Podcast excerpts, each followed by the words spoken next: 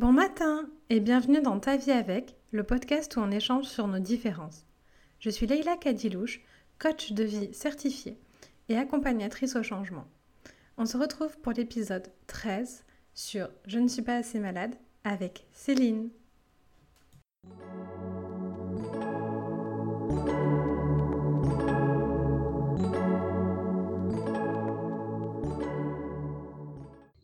Coucou Céline Coucou.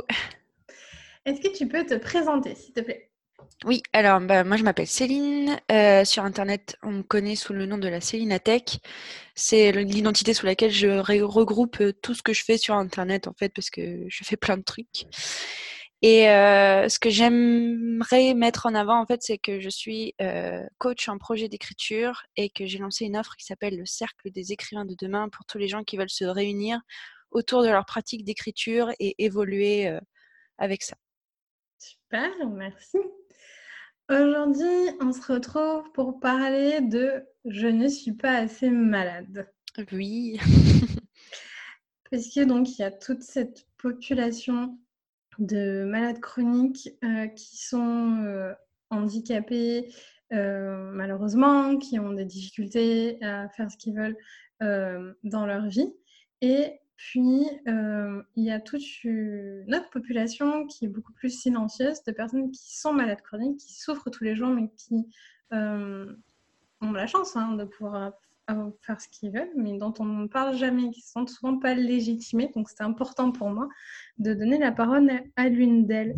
Est-ce que tu peux nous expliquer, toi, ce que tu as et comment ça s'est passé, en fait, pour toi? OK.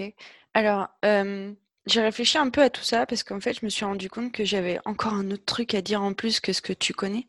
En fait, moi, j'ai toujours été malade. C'est-à-dire qu'un jour, à mes 7 ans, on a découvert que j'étais allergique aux acariens, à tout type d'acariens.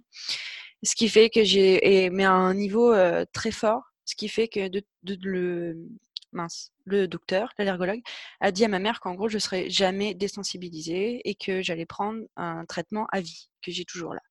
Donc, en fait, j'ai toujours connu une vie où, dans laquelle il y avait des traitements, dans laquelle il y avait euh, des petits arrangements à faire avec la vie, tu vois, mmh pour euh, que moi, ça marche.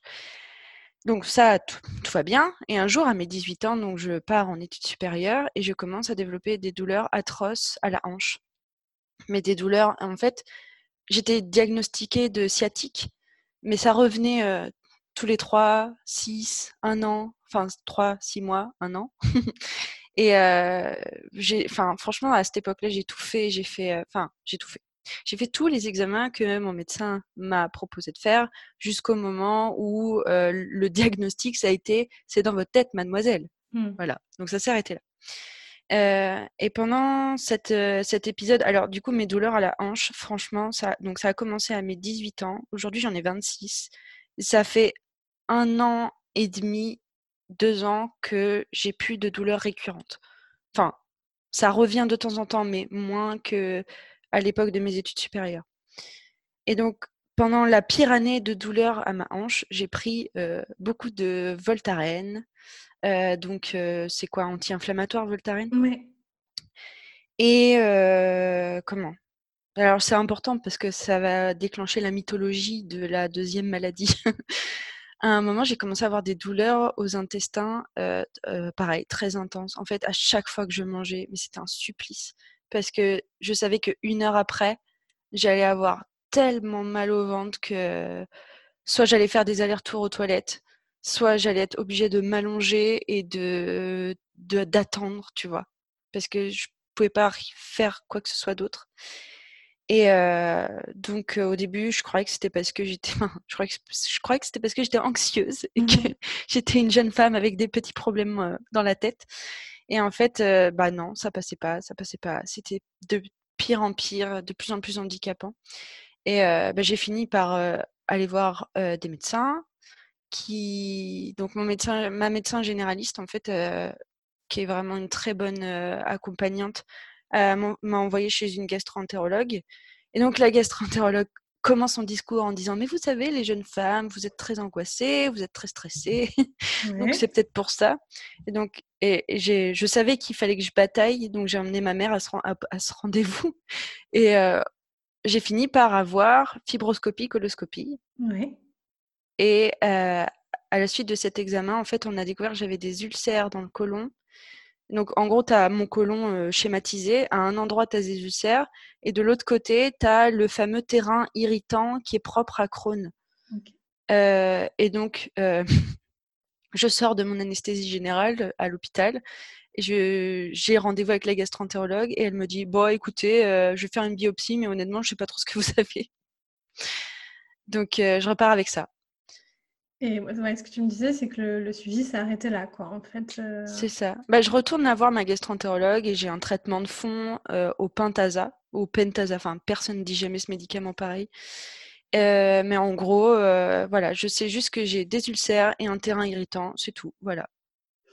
Et hum, du coup, tu m'as expliqué que ça avait déclenché chez toi donc des grosses difficultés à t'alimenter, en fait. C'est problème intestin de côlon Ouais, bah alors, en fait, euh, tout simplement, dès que je mettais quelque chose dans mon ventre, ça voulait dire douleur. Donc, au bout d'un moment, ça veut dire que à la fac, si tu veux tenir la journée, bah tu fais pas le repas du midi, quoi. Parce que du coup, il faut tenir. Euh, ou alors le repas du midi, tu fais riz chez toi. Et c'est ça, c'est d'ailleurs c'est intéressant, c'est qu'en fait, euh, au début, avant que j'ai mal au ventre je mangeais avec mes amis à la fac. Et donc, on avait un groupe d'amis très soudés et tout. Et en fait, quand j'ai commencé à avoir mal au ventre, je rentrais chez moi le midi. Peu importe ce qui se passait, je rentrais chez moi le midi pour manger. Euh, parce que sinon, je mangeais pas, en fait. Mmh. Et euh, en fait, le... ça a surtout eu un impact sur l'alimentation sociale. Et après, bah, chez moi, en fait, j'ai enfin, réduit les quantités, j'ai réduit le type d'aliments que je mangeais. Euh, j'ai en fait, j'ai tout testé parce que j'en pouvais plus d'avoir mal. Donc, en fait, si tu veux, je testais tout ce qui éventuellement pouvait ne pas me faire mal et le reste, je mangeais pas. Quelle autre conséquence, du coup, tes trois euh, maladies, enfin ta douleur chronique à la hanche, tes allergies et, ta maladie chronique de du côlon, euh, quelles conséquences ça a sur euh, ta vie aujourd'hui? Bah, l'allergie, elle, elle me crée une espèce d'anxiété à sortir de chez moi. Parce qu'en fait, à partir du moment où je suis dans un environnement que je maîtrise pas, euh, bah, ça veut dire que potentiellement je vais faire des crises d'allergie et pas être bien jusqu'à ce que je retrouve mon environnement. Mais pour te dire, euh, en déplacement professionnel, j'ai hésité à emmener mon oreiller parce que je savais que sinon, ça voulait dire qu'il fallait que j'emmène une tête d'oreiller pour euh, les oreillers de l'hôtel, sinon je fais une crise. Mmh. donc voilà. mais ma, mes douleurs à, la hanche, en fait, ça, ça a joué aussi pas mal là-dessus parce qu'en gros, j'ai un souvenir horrible d'un jour où j'ai essayé d'aller à pied à la fac et où j'étais obligée de m'arrêter. Il y avait 15 minutes à pied entre chez moi et la fac. Et euh, au milieu du pont, alors j'étais à Tours, donc euh, il y a les gens qui vont très bien voir où c'est, le pont qui mène à, la fac François Rabelais. Au milieu du pont, j'étais obligée de m'arrêter parce que je boitais tellement, j'ai cru que j'allais m'asseoir par terre et attendre que la mort vienne me chercher ou un truc comme ça, tu vois. Mmh. Donc, euh, si tu veux, j'ai pareil, j'ai de l'anxiété d'avoir cette douleur-là qui se réveille à un moment ou un autre. Donc, euh, bah, j'évite de sortir. Euh, enfin, si ça implique de marcher beaucoup, ou si ça implique de sortir un jour où la douleur est, réveillée, tu sais pas trop pourquoi, mais elle est là. Bah, en fait, j'ai tendance à annuler ou à repousser ou à ne pas y aller, quoi. Et c'est la maladie des, des, du côlon, bah, en fait, je sors, enfin, je mange pas à l'extérieur de chez moi. Ok. Tu vas jamais au resto euh? Ça va mieux maintenant, euh, parce que du coup, la dernière fois, je suis allée à Paris bah, voir euh, un ancien de YouMind et on a mangé ensemble au restaurant et, et j'ai moins eu peur d'avoir mal parce que je sais pas, je pensais que, enfin, peut-être un peu de lâcher prise. Mmh. Mais euh, ouais, non, sinon, je... si je maîtrise pas ce que je mange, je mange pas, en fait, c'est ça. Je comprends. Mmh. Du coup, euh, ça a quand même beaucoup de conséquences sur ta vie au jour d'aujourd'hui. Mmh. Et pourtant, euh, la... enfin, nous, quand on s'est rencontrés, euh, tu dis pas forcément que tu es malade chronique. Et euh, quand on en parle, euh, quand on en a parlé la première fois, tu me dis, mais je suis pas assez malade. Je suis pas vraiment malade. je peux travailler, je peux faire des choses. voilà. Elle vient d'où, du coup, cette pensée? Bah, en fait, je me sens privilégiée par rapport aux gens qui ont, entre guillemets, des vraies maladies, tu vois ce que je veux dire? Du fait que moi, c'est des maladies enfin, tu vois, la seule maladie qui est diagnostiquée, c'est mon allergie et honnêtement, une allergie aux acariens, ça t'empêche pas de mener ta vie, hein. C'est juste que faut pas me demander quelle est l'odeur dans la pièce, j'en sais rien, j'ai pas d'odorat. Voilà. Euh, mais euh, la maladie, enfin, tu vois, le, ce qui, déjà, j'ai, du mal encore à dire maladie hein, pour parler de ce qui m'arrive à la hanche et ce qui m'arrive au, au côlon. Mmh. Parce que si tu veux, je me disais, enfin, j'ai tellement entendu que c'était moi qui, qui psychologisais ça ou bah, c'est dans votre tête, mademoiselle, ça a un impact. Et ça, et le fait que c'est pas diagnostiqué, je me dis par rapport aux gens qui ont un nom sur leur maladie, je me sens privilégiée parce que si moi j'ai pas de nom, c'est que ça va, tu vois, ça mmh. passe. Ça, c'est important, c'est une croyance que beaucoup de gens ont. Et pourtant, il y a des gens qui ont des, symptômes hyper graves et c'est pas diagnostiqué. Et pareil, du coup, on leur réfère à la psychosomatisation, ce qui peut être vrai dans certains cas, mais la plupart du cas, des temps, c'est pas ça. Et c'est important de dire que c'est pas parce qu'il y a errance médicale, qu'il n'y a pas de diagnostic, que euh, c'est pas une vraie maladie et que c'est pas grave en fait ce qu'il faut évaluer, c'est les conséquences sur la vie, à mon sens. Parce que tu peux avoir une maladie très grave, comme euh, je pense aux personnes qui sont atteintes du VIH, par exemple. Euh, on, est sur quelque chose hein, de bah, pas moins mental au jour d'aujourd'hui, mais quand même potentiellement. Voilà, on n'est pas sur. Mais euh, probablement qu'ils ont une vie plus normale avec des mmh. que la tienne, en fait, à part la prise de médicaments. Ah, c'est vrai, j'y avais pas pensé à ça. ouais, c'est ça. Mais en fait, je sais pas, j'ai cette. Enfin, j'ai vraiment cette idée de il faut, faut être forte et euh, que du coup, tu vois, genre, puisque je pourrais rester dans la case des gens normaux, mmh. ben, il faut que je sois assez forte pour rester dans cette case, tu vois. Mmh. Je, je, vois. Et du coup, comment ça se passe avec euh, ton entourage proche, est-ce qu'ils sont courants de quand tu souffres, de ce que tu expérimentes? Ouais, bah mon j'ai rencontré euh, mon conjoint euh, pile, enfin, pile au moment où c'était le plus douloureux pour moi pour la hanche et pile au moment où ma maladie au côlon a commencé à se déclarer. Je sais pas comment ça se fait. Enfin, il est tellement chill avec ce sujet-là que c'est un truc, enfin, c'est dingue, c'est fou. Et en fait, il, est tellement compréhensif que j'ai l'impression d'être normale, tu vois, à ses yeux. Donc ça, c'est bien. Enfin, c'est bien. Ça m'aide beaucoup.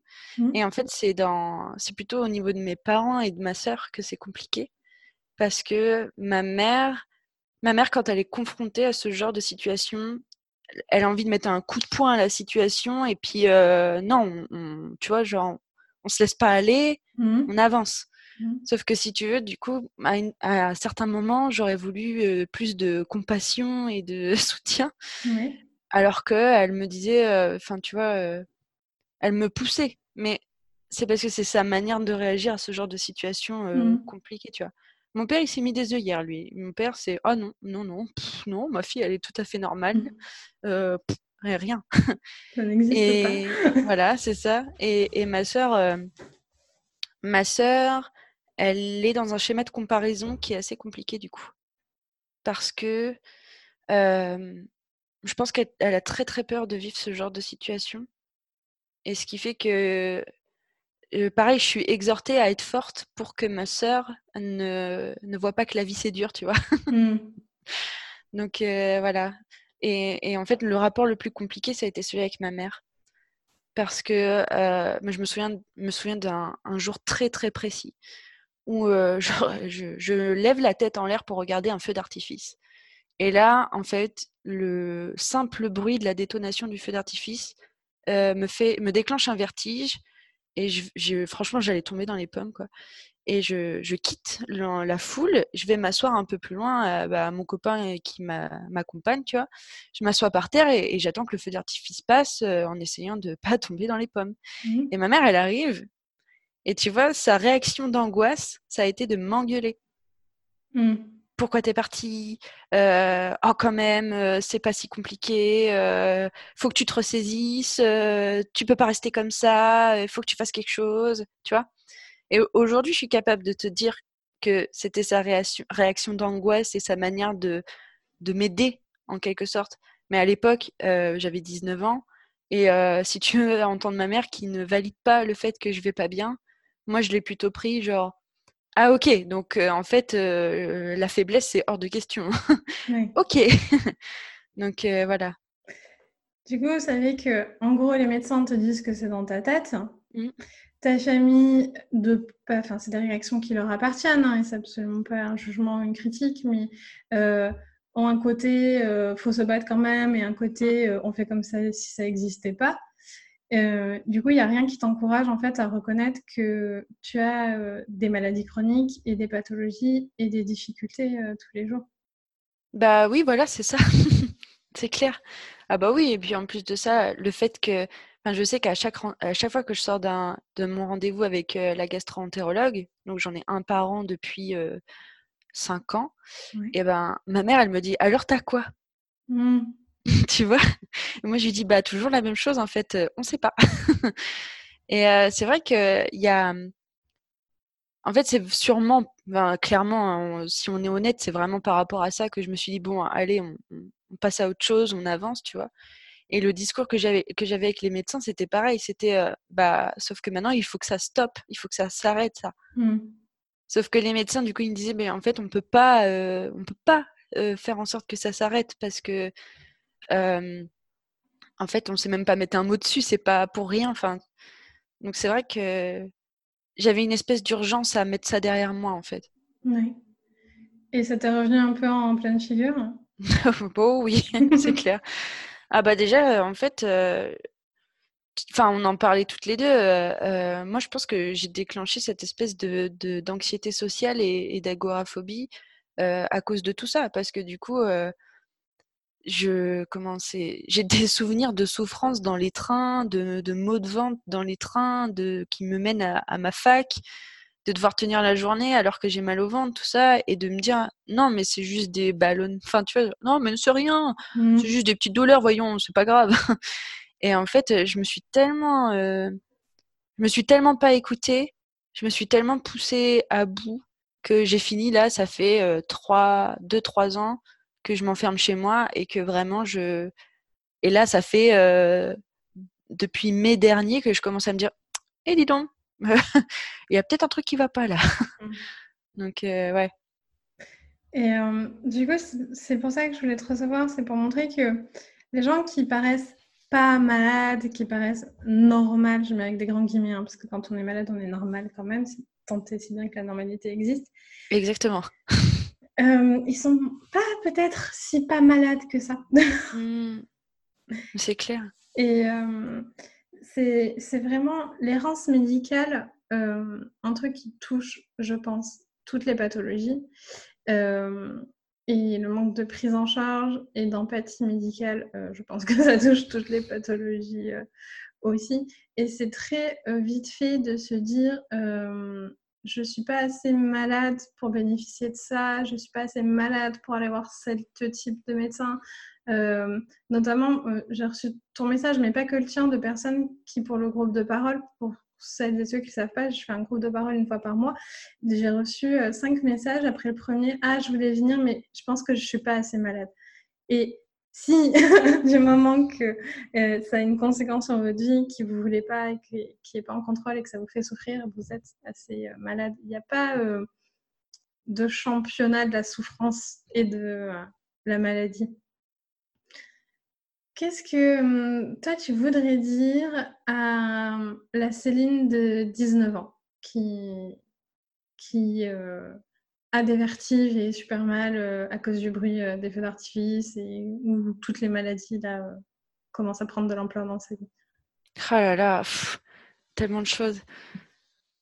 Bah déjà, en fait, j'aimerais lui, enfin, ce que j'aimerais lui dire, c'est à partir du moment où tu as l'impression qu'un médecin ne t'aide pas, bah va voir un autre médecin en fait.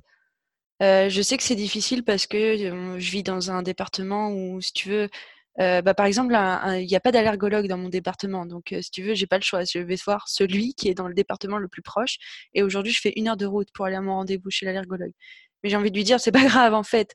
C'est pas grave si celui-là il te va pas, mais Osef, prends un, prends un train, va voir un allergologue à Paris ou je sais pas quoi. Mais, mais, enfin, fais confiance à ton intuition aussi un peu plus, quoi. Parce que, mmh ok, tu veux que quelqu'un te guide sur le chemin que tu es en train de prendre et tu aimerais que tout ça, ça cesse, mais en fait, d'abord, prends soin de toi, quoi.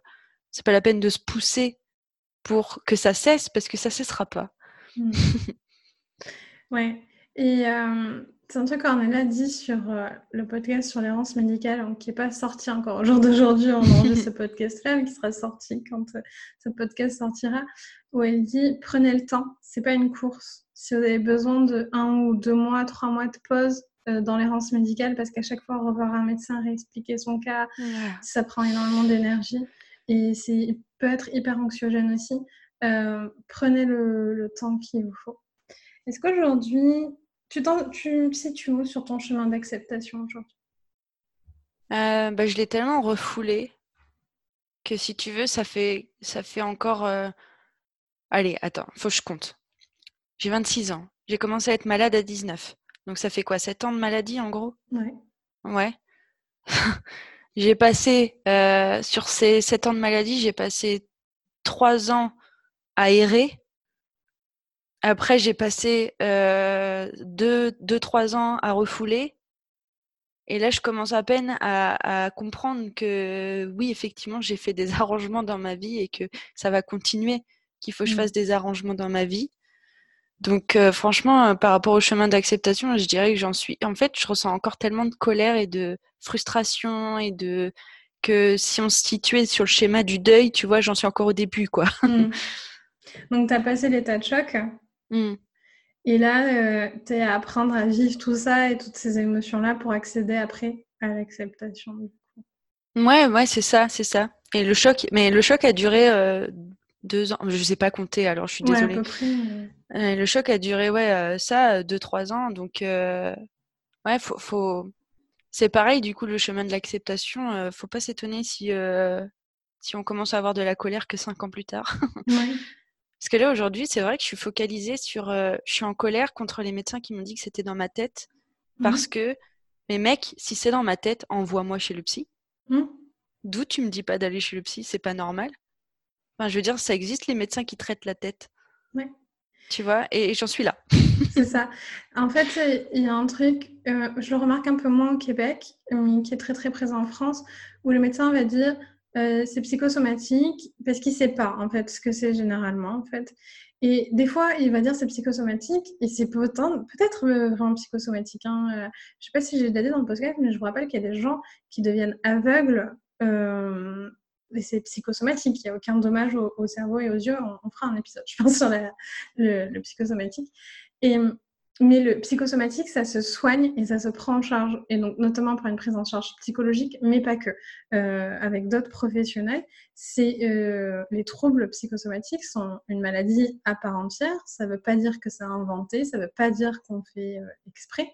bon, toi, tu n'as pas de diagnostic, donc pour le coup, on ne peut pas savoir vraiment si c'est ça ou pas. Mais quand c'est réellement psychosomatique, il y a une prise en charge derrière comme une maladie non psychosomatique. C'est pas juste de dire que c'est psychosomatique, ça soigne le truc. Non, c'est. Voilà. Je, comprends du coup, du coup ta, ta colère. de quoi tu as envie, toi, aujourd'hui? Bah, en fait, moi, j'ai envie qu'on en parle plus et de manière beaucoup plus ouverte. En fait, euh, on est malade, on a, enfin, on a des trucs qui se passent dans notre vie. Il y a des gens, ils ont d'autres trucs qui se passent dans leur vie, et en fait, c'est pas parce que euh, nous, c'est de l'ordre de la maladie que euh, on va pas en parler, parce que voilà, on va, on va déranger qui en fait? Mmh. Enfin, on va déranger personne. Est-ce que au jour d'aujourd'hui, tu te sens légitime du coup dans ta maladie? Je sais pas si je me sens légitime dans ma maladie, Parce que tu vois, par exemple, je me dis en quoi, en quoi moi je parle de mon côlon alors qu'il y a les gens qu'il y a des gens qui ont Crohn, tu vois. Mais je me dis que peut-être les gens qui ont Crohn, euh, d'abord il faut qu'ils se focalisent sur leur santé, tu vois. Mmh. Et que si moi je peux parler de ce que ça fait quand tu as tellement mal au côlon et qu'il est tellement gonflé que tu as l'impression que tu vas exploser euh, à leur place et bah et qu'ils se reconnaissent, bah ça me va quoi. Ouais. Parce que peut-être que les gens sont plus malades, ils n'ont pas l'énergie en fait de de rendre visible tout ça, de se battre, de tout ça. Et c'est vrai que moi, c'est ce que je dis souvent en fait aux personnes qui viennent me voir qui disent mais je suis pas assez malade et tout ça. Je leur dis mais si tu as plus de cuillères, si tu as plus d'énergie que d'autres qui ont un niveau de maladie plus avancé, deviens porte-parole, fais des choses parce que d'autres ont malheureusement pas, voudraient peut-être le faire et ont malheureusement pas l'énergie ou, ou, le temps aussi parce que les soins ça prend aussi euh, beaucoup, beaucoup de temps. Ah ça et puis moi il y a une BD qui m'a sauvé la vie euh, sur la maladie de Crohn. C'est Carnet, je sais plus. Ah, j'ai pas la référence. Oh, je suis désolée. Euh... Je l'ai lu aussi. Je vois laquelle, tu, laquelle tu parles. Euh, ah, faudra que tu mettes le lien dans tes notes. Le lien et, je suis même là en train de chercher. Ouais, vas-y, je meuble si tu veux. c'est une, une, BD qui est hyper importante, qui m'a sauvé la vie parce qu'en fait, le, c'est euh, quelqu'un qui illustre, lui, son, sa maladie de Crohn et comment il la vit à l'hôpital. Euh, et il fait des, il y a des moments dans la BD où il fait des dessins super abstraits avec des couleurs et tout de ce qu'il ressent comme douleur dans, son, dans ses intestins. Et euh, ah oui, voilà, carnet de santé foireuse. Et, ces dessins, si tu veux, j'ai lu cette BD avant ma fibroscopie et ma coloscopie. Et, quand je l'ai lu, je me suis dit, purée, mais je suis légitime parce que je comprends ces dessins. En fait, ces dessins, ça me parle, ça me touche. Je vois exactement pourquoi il a mis du vert à ce moment-là, de la douleur. Et je me suis dit, donc, merde, je suis légitime à aller faire la fibroscopie et la coloscopie. Et euh, même si on me dit que j'ai rien, c'est pas grave, j'ai mal. Donc, j'y vais quand même, quoi. Donc ouais, non, c'est pour ça que c'est important pour moi d'en parler parce qu'en en fait, il y a des gens qui souffrent et qui, ça se trouve, qui se sentent même pas assez légitimes pour aller faire des examens. Et mmh. ça, ça me tue. Enfin, c'est hors de question, quoi. Ouais, je comprends. bah, du coup, qu'est-ce que tu voudrais leur dire à ces personnes qui souffrent tous les jours, qui doivent faire des adaptations, peut-être peuvent pas manger en dehors, etc., mais se disent, moi, c'est pas grave, je suis pas assez malade, quoi. Mmh. C'est pas parce que c'est pas parce que vous avez des choses qui que vous devez dire aux autres et qui doivent prendre en compte pour euh, comprendre ce qui traverse de votre vie que vous êtes une victime. Vous êtes euh, tout à fait euh, le héros de votre histoire. Et c'est pas parce que le héros de l'histoire, on raconte pas ce qu'il mange parce qu'il a des galères que qu'il n'a pas le droit de continuer sa quête. Merci. Est-ce que tu peux nous en dire plus du coup sur ton offre? De coaching Et où est-ce qu'on peut te contacter dans les médias sociaux, tout ça? Ok, eh ben, mon offre de coaching, c'est une offre mensuelle euh, de l'ordre de Netflix en fait. Et euh, dessus, tous les mois, je prends une thématique différente que je traite en webinaire. Euh, le premier webinaire du mois, c'est le webinaire du pourquoi où j'explore la thématique, un petit peu ben, pourquoi j'ai choisi cette thématique et qu'est-ce qu'on va découler avec pendant le mois. Et après, les deux ou trois webinaires qui suivent, c'est le comment. Euh, donc là, par exemple, euh, la première thématique de mon offre, c'est euh, le s'insérer dans le nanovrimo, qui est un challenge d'écriture. Et tu vois, c'est rigolo parce que je traite le challenge du, nanovrimo un peu comme justement comme si on traitait les arrangements à faire dans la vie, tu vois. Mmh parce que je, j'exhorte les gens à ne pas se dire je dois faire 50 000 mots en un mois, ce qui est normalement le cas dans le nanovrimo, mais à se dire en fait euh, c'est comme un marathon, et sauf que dans les marathons il y a des sas de départ selon euh, à quel euh, temps vous pensez que vous allez faire les 42 km. du coup bah là le nanovrimo c'est pareil en fait, ça marche pas comme ça. Hein. C'est tout le monde ne peut pas courir de manière à faire 50 000 mots en un mmh. mois. Euh, pourquoi je disais ça? Ah oui, euh, je parlais de mon offre. Pour faire le lien entre euh, ton offre et, les adaptations quand on a des restrictions. Voilà, et en fait, moi, je, en fait, je suis quelqu'un qui ne supporte pas que les... la norme ce soit ça et que tout le monde doive ressembler à la norme. Et le cercle des écrivains de demain, c'est vraiment ça. C'est on, brûle les méthodologies d'écriture et on invente celles qui correspondent à, nous, les nouveaux écrivains ou les anciens écrivains, mais qui se retrouvent pas dans les manuels qui disent qu'il faut euh, écrire la structure de son histoire avant de commencer d'écrire, tu vois. Donc euh, c'est vraiment ça. Et pour me retrouver sur les réseaux sociaux, bah, euh, sur Instagram, c'est Céline Tech, parce qu'il y avait quelqu'un qui avait déjà pris Céline Tech. Et euh, sur euh, Facebook, c'est la Céline Tech. moi, ce que je préfère, c'est que les gens ils viennent me voir sur Instagram parce qu'en fait, je fais, je m'amuse trop à faire des stories et je parle de tellement tout et rien que si vraiment on veut savoir qu'est-ce que je fais dans la vie, c'est faut aller sur Instagram. Et mon offre, en fait, si vous tapez le cercle des écrivains de demain dans Google, et eh ben, je suis bien référencée. Donc vous trouvez, vous tombez sur mon offre. Et ça, c'est beau. T'as un podcast aussi. C'est vrai, mais en fait, en plus, le podcast, enfin, c'est vraiment encore plus dans l'intimité de, moi, l'écrivain, et de mon développement personnel. parce que du coup, je parle de mon rapport. Parce que, oh là là, il y a trop de sujets. Parce que en fait, euh, tout ça, ça a aussi des impacts sur euh, moi et mes rêves. Parce que du coup, euh, à un moment, j'ai failli laisser tomber l'écriture parce que je me disais non, mais j'y arrive pas, j'ai trop de blocages, il y a trop d'arrangements à faire dans ma vie pour me lancer dans l'écriture. Donc, je vais laisser tomber l'écriture parce que si j'arrive pas à m'adapter, c'est que c'est pas fait pour moi. Et en fait, dans ce podcast, je vous explique pourquoi c'est faux et pourquoi tout ça, c'est une histoire de développement personnel et de gestion des émotions. Merci. Et du coup, comme on l'a vu dans le podcast avec Marie, la créativité pour faire face, euh, bah, l'écriture, c'est de la créativité et ça peut vous faire énormément du bien euh, sur vos douleurs, qu'elles soient physiques ou mentales. Donc, euh, si vous voulez écrire le, votre témoignage, votre livre ou écrire pour vous faire du bien, ben, vous pouvez du coup rejoindre Céline ah, avec joie. Merci d'être venue.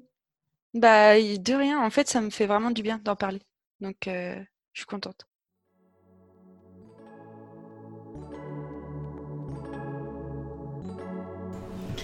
Merci d'avoir écouté cet épisode jusqu'au bout. Si tu veux être accompagné à accepter ta différence et trouver ta mission de vie, je propose un accompagnement individuel. Si tu as aimé cet épisode, Laisse une bonne note sur la plateforme de ton choix ou un commentaire pour m'aider à le faire connaître. Force et amour à toi.